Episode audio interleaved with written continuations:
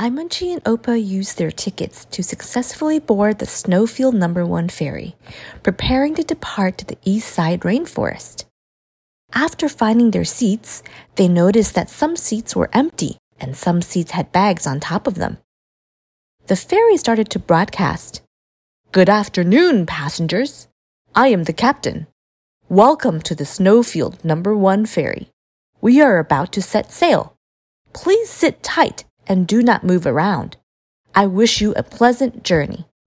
After the sailors finished untying the ropes and retrieving the anchor, the Snowfield Number One ferry began to slowly depart the southeast pier. Ten minutes later, Opa saw a boat and couldn't help patting Imunchi excitedly and said, Imunchi, look, there is a fishing boat. That's a boat for cleaning up ocean garbage, not a fishing boat. Suddenly, a deep voice interrupted them. Excuse me, hello, I am a marine police. A gull came over and introduced himself.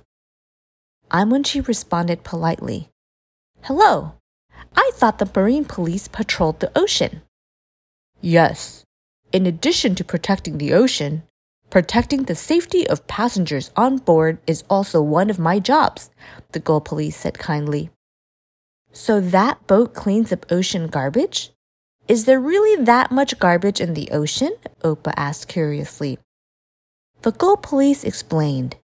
Yes, there are all kinds of garbage, and there is no way to clean them all.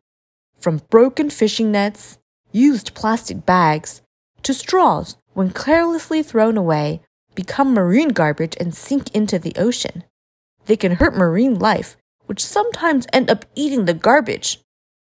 Goodness, I didn't realize that garbage would be so harmful to the ocean, Opa exclaimed. Yes, that's why there are boats fishing for garbage in the ocean to protect marine life.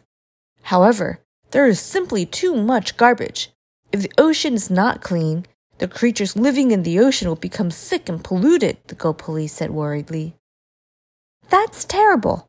What can we do to help protect the ocean? Imunchi thought seriously.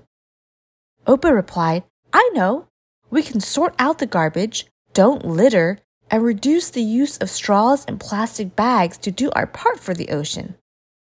The Gull Police said happily, That's great.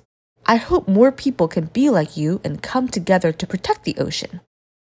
Imunchi continued, Protecting the beautiful ocean makes us happy too. What challenges will Imunchi and Opa encounter in the East Side Rainforest? Stay tuned for the next episode. Many more adventures are waiting for you.